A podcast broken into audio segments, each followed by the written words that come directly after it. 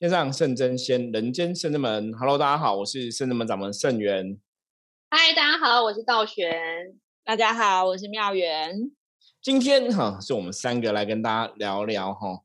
嗯，最近其实我们一直觉得是大环境坦白不是很好。我们之前在讲能量的角度的时候，我们讲说人与人之间相处是人的念力哈，会造成整个环境的能量状况。所以我们之前有聊到。天地人的能量是息息相关的哈，那现在大环境的能量不好，我觉得这个应该大家都可以很能体会啦。那最主要当然就是疫情的关系嘛，全世界哈，因为疫情这个病毒的关系，其实死伤哈很多人这样子。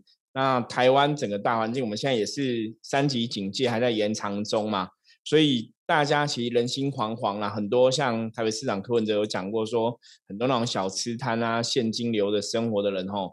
大家都没有做生意的话，可能会不是被病毒哈毒死哈，是会先饿死哈，不是被病毒疫情攻击就对，会先饿死哈。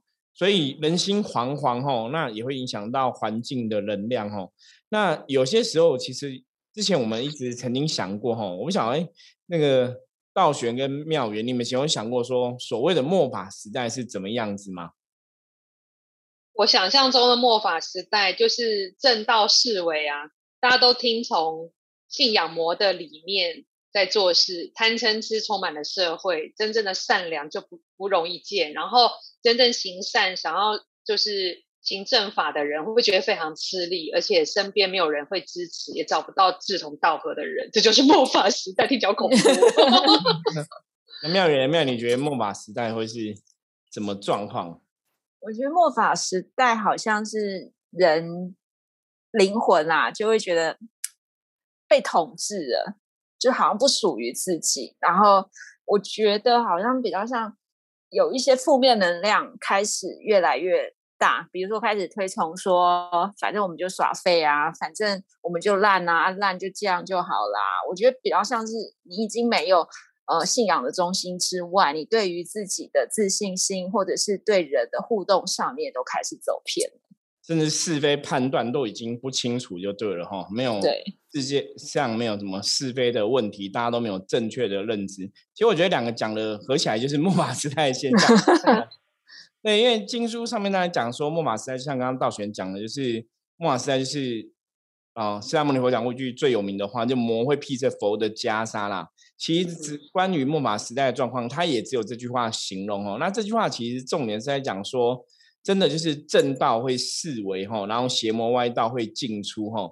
那最主要是因为人类因为被贪嗔痴影响，所以人类没有足够的智慧哈。你你因为自私自利啊，你想要有欲望，想要去圆满这些欲望，所以你开始去给自己找很多借口哈。那如果再翻成白话来说，就是不够真呐哈。我们圣真门现在圣真门在讲，圣真门追求是一个真真实的真哈，真实的境界，真实的言语，真实的状况哈。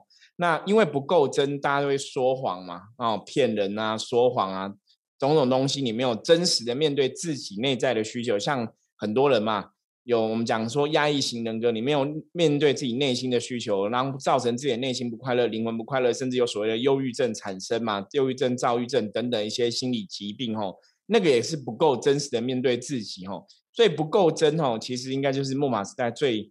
重要的问题，就像现在有很多所谓的假新闻嘛，假消息，超多的。这个东西已经多到有点不可思议，就是你以前很难想象，怎么会有人可以睁眼说瞎话，然后假新闻、假消息一直这样传，传到后来大家都觉得它好像是真的一样吼。所以，我们早期深圳门的我们这个 p a k i s t 也有分享过，就是说有些新闻，我们觉得这个新闻可能是不是正确的，它可能是假的，从我们的专业角度来。判断吼，那诸如此类的新闻，如果我们接下来还有再看到一些这样的新闻，我们也会来跟大家陆陆续续分享，让大家有一个正确的认知。所以今天讲的这个东西，就是说，其实我当然觉得现在哈，也许有些人觉得现在很像末法时代了，我们也觉得现在很像末法时代，因为现在很多等于该应该刚刚讲邪魔歪道进出哈，然后正道哈沦陷哈，很多人没有个清楚的智慧去判断很多事情哈。所以大家真的在现在这个时代里面，我觉得真的增加自己的知识，然后增加自己的智慧是非常重要的吼。那如果说你觉得自己懂东西没有很多，或者说我们知识智慧感觉好像也没有很具足化，怎么办？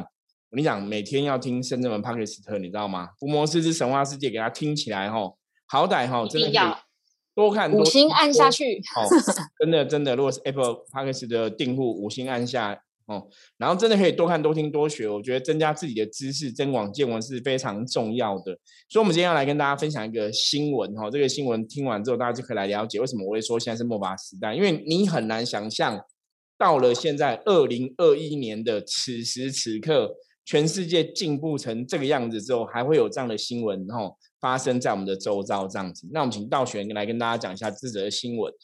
好，这一则新闻的标题就非常的让我瞠目结舌。它的标题写 “少女全裸躺神桌下三十六天为妈妈祈福，鸡同狂摸瞎扯说，不然妈妈就没救了。”他是新新闻里面是写说，是台中有一个女生到一间庙里为了生病的妈妈祈福，但不料有性侵害前科的六十三岁黄姓鸡童收费四万元后，要这个女生全裸躺在神桌下三小时，而且需要连续三十六天做法事。然后这黄姓男子。看这样子有机可乘，就自称神明附身，伸出咸猪手，狂摸女生的大腿，进而性侵得逞。然后此案曝光后，台中地检署将黄男黄男依性交强制罪及猥亵罪起诉。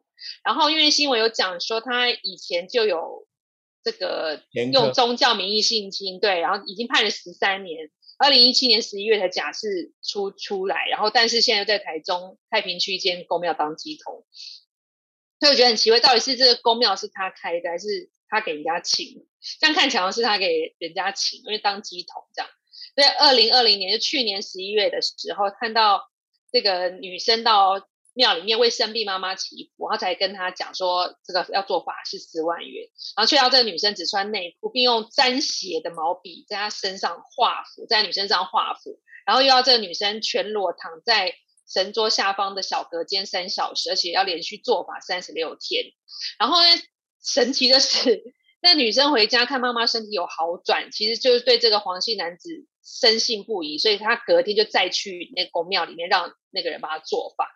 就第二次回去，那个男生就开始伸咸猪手摸她，他说：“我是要他要看看那个。”这一盖的效果，如果这女生告诉别人，就害到别人，不能就是妈妈的就不会受到保护，法律就没效，所以那女生只能忍住，然后让他上下其手。然后男生发现那女生有点起疑了，然后就恐吓她说：“神明说不能半途而废哦，不然妈妈没救。”然后再过两天后，就被被性侵得逞。那女生后来事后还是觉得有怪，有去报警啊。但是男生更强，警察问他说：“他说我不知道，那时候神明附身，那是神，不是我，所以对过程都不知道。”所以男生就反正又被起诉，就对，扯不扯？很扯，很扯，扯汤啊，汤欧背心。对，我觉得几个东西讨论。刚刚像道玄讲说，他说他是在一个公庙当鸡童啊，对，那这就有个现象，就是其实。台湾真的有一些公庙哈，其实他们自己是没有办事能力的，所以就会找外面的机童。早期我其实，在要公庙的接触上面来讲，也有认识一些朋友哈，他们就是通常就是说啊，比方说他们可能真的就像我们灵修派，可能灵动了，然后有一些感受了，或者有一些感应了，或者人家跟他讲说，我还遇过更扯，就是有人说你有天命，他说然后呢，他说你要开庙帮神明办事，然后他就真的开一间庙了，可是他不会办事啊。他就觉得找就找别人来办呐，那你找别人办，其实你自己也不会。我就我就跟他聊说，你也不懂，你也不会，你也没有感应。那你开了庙，那别人办的，别人办的对或错，还是是不是骗？怎么判断？对你也没办法判断呐，那怎么办？就像刚刚道玄讲，你说里面的人就谎称说啊，我我都不知道，我都没有感觉是神明附身，我没有感觉，所以这个就可以死无对证，把这个问题推给神嘛？没有啊，最后警察还是会抓你嘛？对啊。一定有前科哈，真的是。对这些犯这些案子的人，其实我觉得他们的脑袋真的是有问题。就是你就算推给神，你做的还是你嘛？你你懂吗？肉体还是你，你还是要承担。怎么可能？你因为你讲说是神明附身，你不知道，然后警察就会饶了你吗？检察官就会饶了你吗？法官就会法律就会饶了你吗？当然是不可能的事情啊！哈，所以那些人真的是也是有问题。我觉得其实今天要跟大家来讨论一个东西，我觉得重点的部分是。消灾解厄可以怎么做？哈，我觉得我们来跟大家分享一下，就是消灾解厄需要叫女生穿个什么内裤，然后拿红笔在上面写吗？是沾血的笔哦，不是好恶，没有是沾谁的血啊？那是沾那个 朱砂嘛？墨水或朱砂吧？对。道玄或那个庙，你有没有听有听过这样的施法的方法？其实电影会演啊。对哈啊，你讲到重点了。对啊，电影才会这样子演，知道吗？大家看到这种都是电影，而且是什么之前什么泰国的电影，那种在什么降头啊，吓人家降头，或是什么破那种驱魔什么蛙哥的，那个才会这样演，那都是很可怕，那是很邪恶的宗教或是邪恶的仪式哈，你才用这种方法哈。所以基本上来讲，大家真的第一个要有智慧判断，就是消灾解厄吼，要驱魔吼。等等的哈，基本上不用你把衣服脱光，知道吗？我们圣人们在驱魔这条哈道路上哦，帮人家降服妖魔哈，十几年的经验哦。驱魔从来都不用叫人家脱衣服哈，对呀，对这个其实法师都很有逻辑，我不知道脱衣服跟法师跟祈求别人健康平台有什么连接，而且还三十六天，为什么是三十六天？因为七七也是四十九天啊，为什么要三十六？那讲故意取个什么六这样？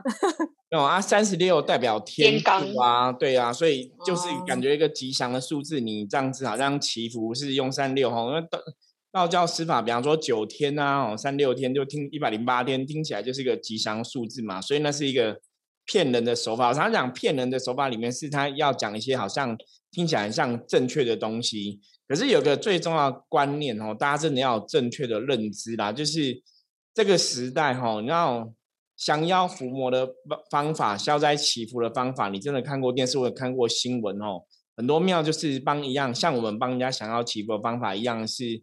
写书文嘛，然后准备金子啊，拜拜嘛，然后上禀书文嘛，吼，施法大概是这样子吼。你也不用说本人都一定要参加哦，因为有些东西是大家可以帮忙代理办理的吼。所以我觉得这是一个非常基本的认知。那现在有个比较大问题，就是很多人说，当他状况不好的时候，其实他们就是没有个清楚的判断嘛，所以很容易被这种鸡童就骗，他就假借神意哦，说神说要你这样做，或者神说你不能跟别人说吼。那每次都有这一句，对，道贤讲到了，每次都有这一句哈。以前我们之前有分享过，以前我有一个客人，他就是给我一张很奇怪的符哈，然后那符怪怪的哈，然后那个给他符那个老师就跟他讲说，有一天会有人跟你说这符怪怪的，你千万不能跟别人说，不要让别人知道，我有跟你说不能把符给他。什么？对，然后后来又有我们不是甚至没有做那种小卡，是菩萨跟人家结缘的吗？对，那种菩萨的小卡，有些公庙都有一些神明小卡结缘。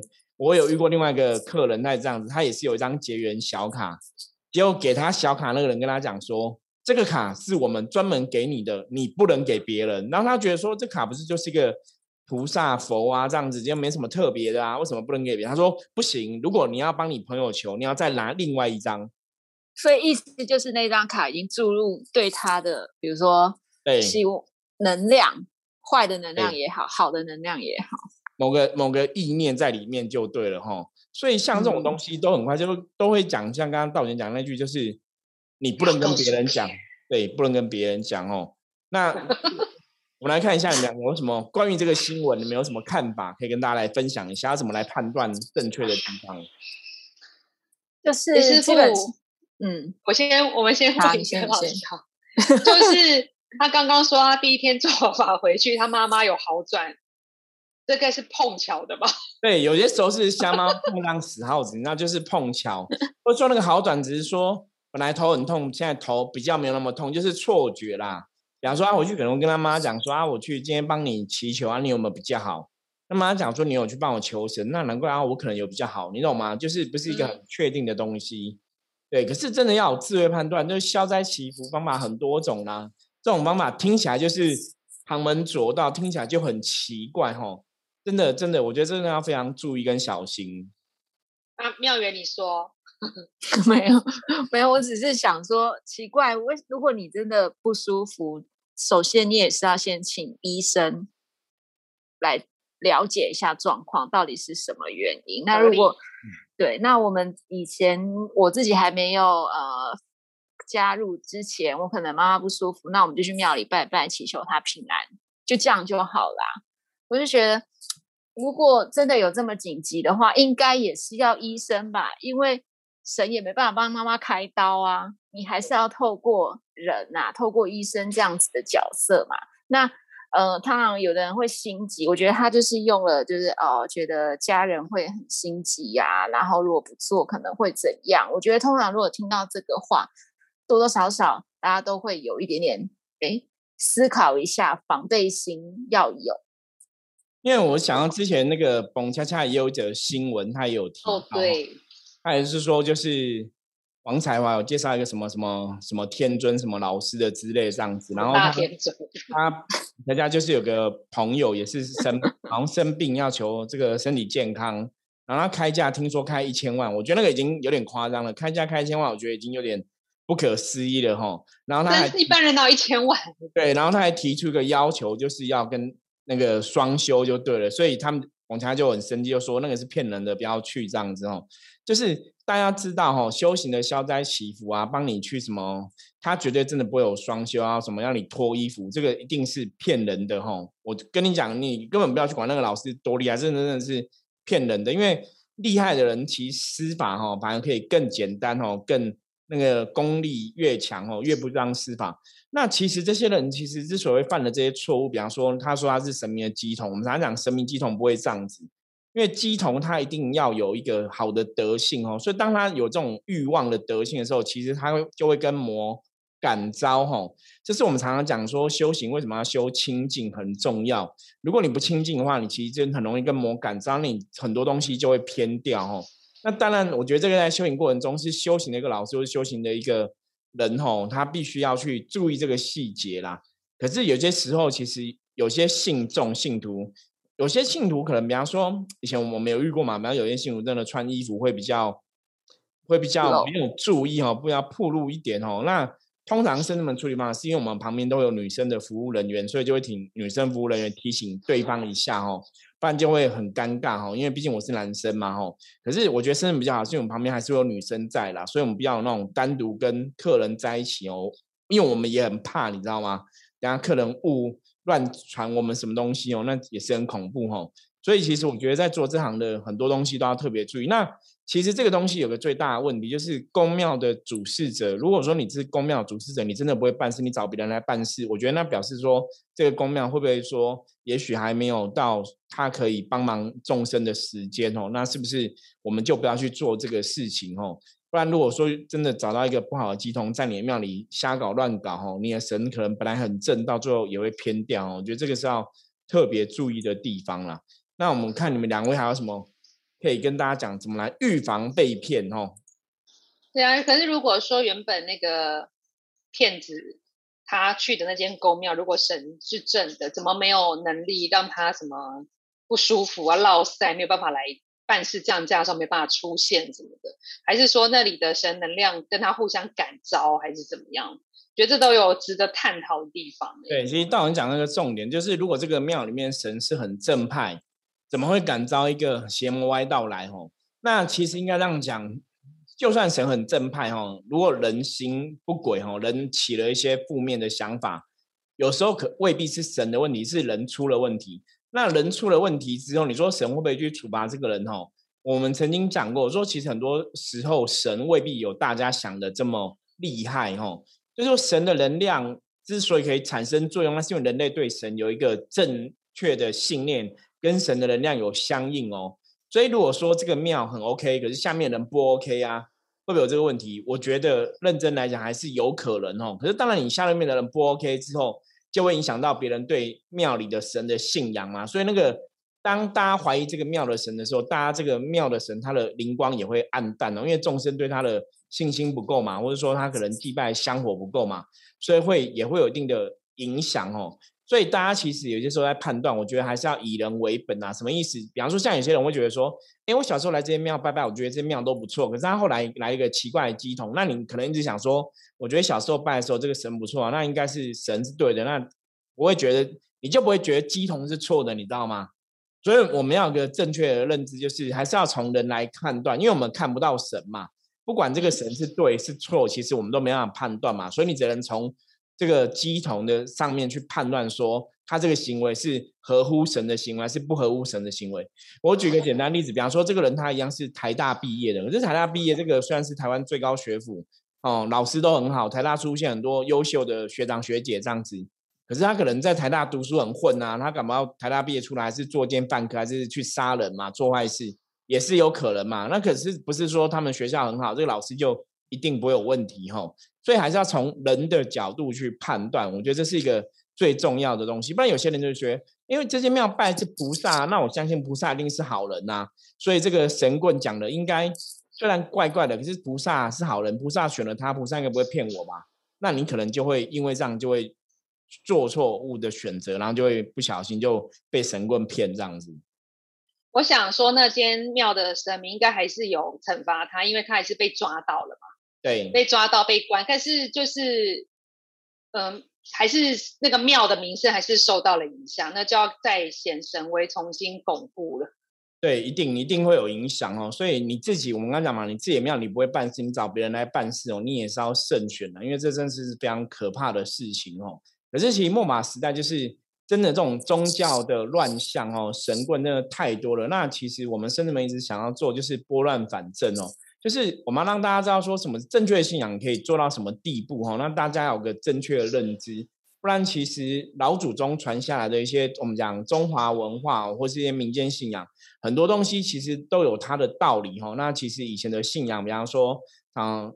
中华文化里面家将文化也都很好嘛，可是后来你看现在被人家讲成什么八加九吼，就是开始会觉得那是很不好的，都是一些不读书的小孩子啊，吸毒啊。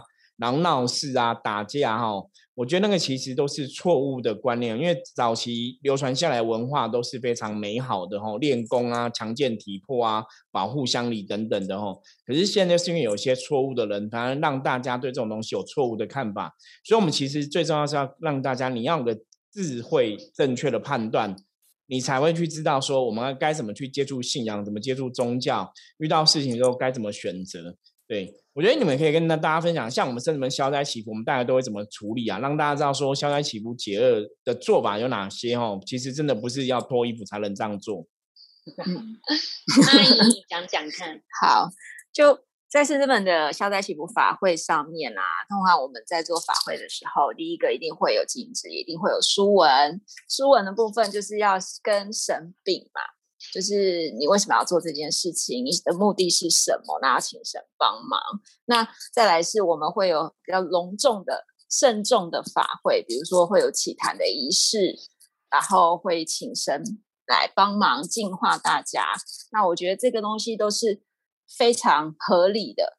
就是一步一步的去处理，然后呃净化完之后，我们会等神佛再加持，会过了过一阵子的时间，等一下的时间，然后才会进行加持的动作。那我觉得这个东西就是听起来就没有什么很疑惑的点啊，因为可能在过往，因为刚刚师傅有提到说，有一些宗教信仰它已经被人。给弄糟了，坏了一锅粥了，所以大家好像都觉得说，啊，我要这一盖，我要改变什么事情，就必须要供奉我的肉体，或者是牺牲我的什么事情。那我觉得其实这些东西在呃久远流传下来，其实丙书文做这件事情就非常非常正确。那如果有不晓得还有没有漏掉的地方，那我来继续讲。好，对啊，像其实。我们做消灾节跟祈福补运，当然有些当事者会自己来。像如果刚刚像那个善信或是听众朋友，你想要为家人求，让他的状况变好，通常就是因为现在疫情人不能来，我们就会有一些远距方式的处理。那远距的方式可能就是请一个纸人，纸人会开光，跟这个当事人的能量做一个连接，我们才会做这个法事。然后当然能量开光连接，我们也会确认这个能量是不是。连接完成，而不是随便做做样子而已。当然，我们是，比如你是为妈妈帮妈妈祈福消灾，希希望她病体痊愈，我们就是做妈妈的法事，不会说那你来代替妈妈脱光光，我摸摸你，或是我替你，我在你身上画符，或是我拿符水给你喝，你妈妈会好，这是不合逻辑的。因为我们要帮妈妈消灾解厄，所以跟我们是没关系。通常就是子孙儿女有这个孝心，联络圣真门说啊，我家的小孩状况不好，我家长辈状况不好，那我要怎么帮他做？圣真门会先占卜嘛，占卜完再帮他做克制化消灾祈福，就像刚刚妙元所说的那个过程，可是是不需要接触在另外一个，就是我治疗 B 去让 A 痊愈，这是真的比较不合逻辑。大家平常平常去看医生也不会这样子啊，对，我不舒服，我一直然后医生一直给师傅吃药，说你吃多一点道玄就会好，不会有这种事情发生。所以大家真是聪明，因为有时候家里人生病，会心急，就会。乱乱就会没有想法，所以人一定要维持心理的平静，去用逻辑好好的想把事情想好。对，我觉得道玄讲的非常好哦，就是举这个例子哦，让大家清楚，就是你是要疗愈你妈妈，就最基本你会觉得，哎，那应该是不是要叫妈妈来，对不对？哦，怎么会叫女儿？还要脱光？这也很怪哦。那的确哦，通常消灾解是针对本人来执行。那像我们深圳们，因为我现在其实疫情期间。其实各个公庙都远距的服务啦，哈，你说法会祈福，我相信各个公庙都有这种能力，真的大庙在办事的时候都会这样子哦。所以有些时候其实你也未必本人有空参加哈，所以你只要报名参加哈，然后帮填写报名资料，你可能就可以达到这个消灾祈福的作用哦。所以倒不用真的要有这种肢体的接触啦，因为像我们圣正门。真的，我们真的有时候会手会去碰到对方的身体啊，或头啊什么之类的，那可能是真的在有些状况下，像比方说之前我帮一个女生驱魔，可能就跟她握手吼，就是你要请菩萨加持人家，那我们顶多就是握手这样子。可是我们也是会去注意，就是哦碰到一些不该碰的地方或怎么样，因为其实我们也很怕说会有一些纠纷吼，因为这种东西。我们一直以来都还蛮注意跟小心的，因为现在这个时代，有些时候坦白讲，有些我们想说，哎，搞不好是这个善性，有没有有没有可能他是故意是坏人来骗你的哈？对，搞故意来仙人跳哈？我们知道都看过新闻嘛？对，那我们这种男老师坦白讲，我们也会很怕哦，等下被人家仙人跳什么的，也是很可怕的事情。那当然你自己不要起心动念，就不会感到这种东西嘛。所以我觉得还好啦，我们深圳门我这样做十五年以来。倒是没有人来仙人跳啦。那后来我再发现问题是因为我旁边都有女性的工作人员，其实别人有一些遐想，但也没有这个机会。那第二个是我们自己也不会给别人这种机会，或是给别人这种想法哦。毕竟我觉得很多时候其实，因为我们是要跟神明连接的人，然后那你自己维持自己的清净，你才有办法跟神明的能量好好连接哦。不然如果说我们自己不想犯的贪嗔痴三毒，或是被欲望蒙蔽哦。那个下场其实都很可怕。我们曾经讲说，修行人呐，或是呃当师傅的人，就是都是知法者吼。那你如果知法，你犯了法，就是追加一等哦。那个地狱绝对是转头就在等着我们吼。所以其实，在做这个事情上面来讲的话，真正的我们讲具德的老师或具德的师傅吼，一定会跟你很清楚分析说事情要怎么做，然后那个做的事情绝对是合情合理合法吼。所以不要说是。神在帮你处理事情。如果是一般人呐，比方说你在一般的场合状况下，让有人让你脱光衣服，要写要写我们画符施法，一般的场合你都觉得怪了，都觉得不合理了，那更何况是神的场合哦？因为神的德性，或是神的场合，或是庙在做事情，会比一般人更谨慎哦。坦白讲，是更谨慎的。所以，如果是一般人听了都会觉得怪的话，你你真的要特别注意。那通常真的就是那句潜台词，刚刚道玄讲，他们都会讲说。你不要跟别人讲，不要跟别人说，你说了就没有效。我跟你讲，回来就勇勇敢讲。比方说，或是你没有人可以讲，对你真的遇到这种状况，你可以来跟我们讲，好吗？嗯，我们有些我们会好好的帮你分析。对，我们帮你保护你哦。就是如果他有邪法，我们有正法可以帮你保护起来，不要怕，你不要怕说被他做法什么之类的。因为早期我曾经遇过一个客人哦，那个客人也算是我们一个亲戚朋友这样子。那他就是他有去过一间庙拜拜，然后他就觉得那间庙没有很正，所以他可能跟他，比方说跟他那时候女朋友在讲话聊天的一些事情，有没有？那他们就有又有再回去那间庙，那个永柱就跟他讲说：“你们上次怎么讲我，我都知道。”然后他就吓到了，他觉得你怎么会知道？他说他们在什么场合，在什么客厅，在怎么讲他，所以他就吓呆了。然后我就跟他说：“你们去的地方不是很好哦，要注意什么？”然后他说。就这样摇摇头，不跟我讲话，不敢讲，不敢讲。我说你怎么了？然后后来他来小跟我讲说，他不敢跟我讲，他怕对方会知道。我说有什么好怕的？对，是没有办法怕，好可怜哦！你看人真的很可怜，你懂吗？对啊。然后后来也是证实那间庙其实是真的有问题的哈。那我觉得这个东西其实真的要特别注意，就是有些时候邪魔歪道哈，或者这些神棍，有些时候的确可能是会有一些邪恶的邪法之类的哈。可是你们真的不要害怕哦。如果比方说你你觉得你可能跟家人讲被害到家人什么的话。你不了解的话，你可以来找圣真门哦，因为圣真门本来就在对付这些邪恶的、哦邪法邪术之类的哈，所以如果大家有遇到类似的问题，然后你觉得怪怪的，或者你觉得不太对劲，可是你又不敢跟别人讲，你怕说会不会被人家做法什么的哈，会不会对方对你施邪法会害你什么的？你如果不敢跟别人讲，你就会来跟圣真门讲哈，加入我们来直接跟我们说哈，我们一定因为圣真门其实我们在。这个行业上已经十五年了哈，我们也很遵守那种个人资料保护法，所以我们也知道这种写法的可怕哦，所以一定会好好帮你 hold 住这个东西哦，也不会让你去受到伤害哦。所以我觉得大家真的要智慧去判断这个事情，然后真的下次再遇到同样事情。真的不晓得该怎么办，或者觉得怪怪的，就来找圣真门吧。不然很多时候，我觉得对方其实真的有些邪术邪法。我们以前也有遇过哦，他们的确是有可能让你脑袋不清楚，所以你就被他骗哦。的确是有这样的状况会发生。对啊，因为有时候那些老师本身自己就卡到，才会做出很怪的事情，但他自己可能不知道。所以你靠近他的负能量，其实会跟你的能量相冲，你就会头脑头晕啊，不清楚，就会受影响。所以还是要多多注意，不要什么事情能忍住就不要当下决定，或是答应对方，先离开为最重要的事情。对，然后如果真的当下觉得不对劲，就马上赖拿起来就敲我们，好不好？这也是一种方法哦，帮助大家判断。很好，好，那我们今天分享就到这里哈。那最主要是借由这个新闻事件，让大家哈再稍微增广见闻一下哈，真的要让自己哈这个知识要增加哈。不要这种电影里的情节，把它当成现实的状况哦。因为真现实的降妖伏魔或是消灾解厄，其实方法很多种，可是绝对没有一种叫你脱光衣服啊，摸你身体这样子可以帮你妈妈祈福哦。这真的很怪，摸女儿然后帮妈妈祈福哦，这个怎么听都不对哦。所以大家要有智慧判断哦。OK，那我们今天节目就到这里。我是圣人门掌门圣元，我是道玄，我是妙元，我们下次见，拜拜，拜拜。